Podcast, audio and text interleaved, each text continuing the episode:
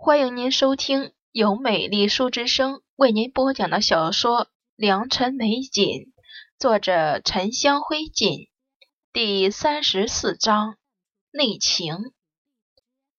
锦朝并没有继续问母亲，而是回到青铜院后，找来了童妈妈来问话。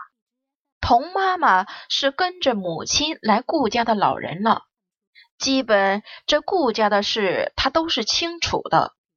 童妈妈想了一会儿，才道：“其实云姨娘也不算是死于难产，不算是。”锦朝皱了眉：“这是个什么说法？”童妈妈点点头：“当时云姨娘怀孕八个月的时候。”误食了催产的汤药，其实谁也不明白，平时她一向喝的都是安胎药，怎么会被粗心的丫头给弄错了？说着误食了催产的汤药，只要云姨娘顺顺当当的产下孩子，那也是没有事的，最多产后调养一番就好了。偏偏又碰上云姨娘难产血崩。最后，大人和孩子都没保住，所以奴婢才说，算是死于难产，也不算是。锦朝想想也觉得不对，府中怎么会有催产的汤药？童妈妈继续道：“云姨娘姐妹三个都是江南人。”当时来给云姨娘安胎的是杭州一个很有名望的大夫，名为苏琪。老爷本来想的是南北的人身体有异，让苏琪给云姨娘安胎，比北直隶的大夫好。苏琪一来一去的不便，不仅留下安胎药，还把催产药也先备着。免得等到云姨娘生产时，她赶不来就误事了。锦朝手扣在桌案上细想片刻，又抬头问：“那个弄错汤药的丫头呢？”童妈妈声音低下了一些：“被老爷下令乱棍打死，后来拖去乱坟岗扔了。”另一个和他要好的丫头本想悄悄去埋葬他的，结果到乱坟岗一看，身体都被野狗啃得不成样子了。那个丫头后来到了年龄就放出府嫁了。从此后，顾家就没有丫头知道这件事了。锦朝让童妈妈先退下，自己坐在暖炕上，抱着手炉思索。青仆见他久久不说话，便问道：“小姐觉得云姨娘的死有问题？”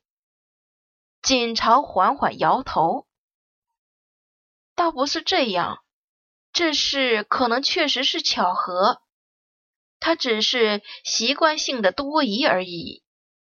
前世嫁给陈三爷，他那三个姨娘都不是省油的灯。”相互之间咬得死去活来的，还有陈家二爷、四爷等人。他们内院里勾心斗角的人更是多了去了。他当时什么都见多了。锦朝不再想这件事了，而是笑着问青仆：“你不去吃酒吗？我看白云和彩芙都去了。”青蒲摇头道：“奴婢就不去凑热闹了。小姐身边总要有人的。”锦朝懒懒的躺在大营枕上：“你也去看看吧。我身边有没有人都不要紧。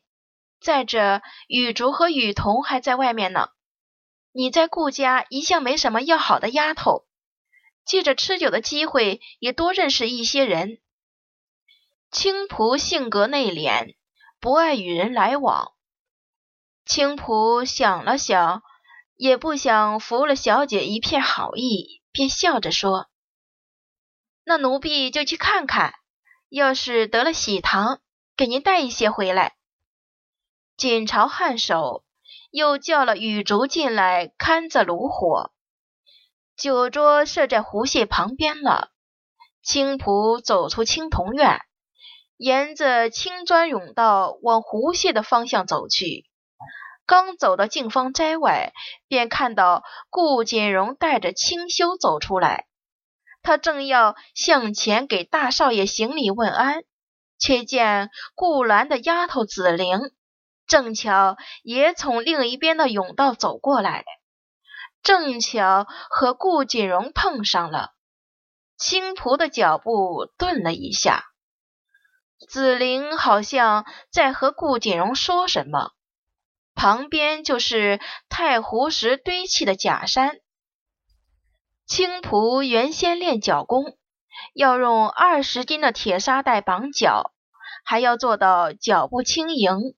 长此以往，他就练得身轻如燕，纵身一跃，比常人高出三尺。他有意想听紫菱和大少爷说什么，便三两下利落上了假山，靠近之后，悄悄伏在山后方。紫菱姐姐怎么从湖心那里过来？是二姐让你去传话的吗？是大少爷问话。青蒲嘴角微动，大少爷可从来不会对他们这么客气。紫菱笑答：“大少爷还不知道吗？老爷新娶了一房姨娘，在湖榭旁边摆酒，有头有脸的丫头婆子都要去呢。”顾锦荣疑惑道：“姨娘，我怎么没听说过？”紫菱道：“别说您了，我们先前也不知道呢。听赵妈妈说，这个姨娘是大小姐从通州过去的太和县找来的。新姨娘原先是定了亲的，人家两情相悦，正是谈婚论嫁的时候。不过大小姐非要这人。”仗势欺人的，把人家活生生拆散了，带回顾家来。顾锦荣可不知道锦朝在通州还干了这些事，他还忙着和几位表兄讨论致意呢。他眉头深深皱起，拆散人家，他为什么要这么做？紫菱摇摇头，奴婢也不知道，我只是听赵妈妈说过。宋姨娘因为这事已经好几夜没睡好觉了，奴婢猜测也可能是大小姐见宋姨娘太得宠，心中不痛快，想闹一闹宋姨娘吧。你也知道，她和二小姐近来有矛盾，大小姐的性子骄横，本来老爷是绝技不答应的，不过又怎么拗得过大小姐呢？青仆在假山后面听得目瞪口呆。这个紫菱竟然在大少爷面前这么污蔑小姐，顾锦荣更惊讶。她一个闺阁女子，怎么怎么还帮着父亲纳妾？他读圣贤书，觉得女子就该恪守礼节，从父从夫。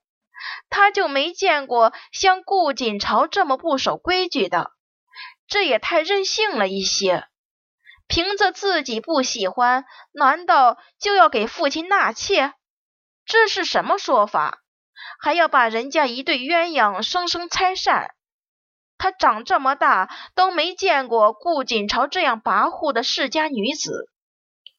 紫菱点到即止，不再多说，行了礼道：“奴婢也只是猜测，您可不要当真。”也不要说这话是奴婢告诉您的，不然奴婢可会遭殃的。二小姐那里还有差事，奴婢就先回去了。顾锦荣点头，让他退下，又重重的叹气：“我这个长姐还真是让我没脸面。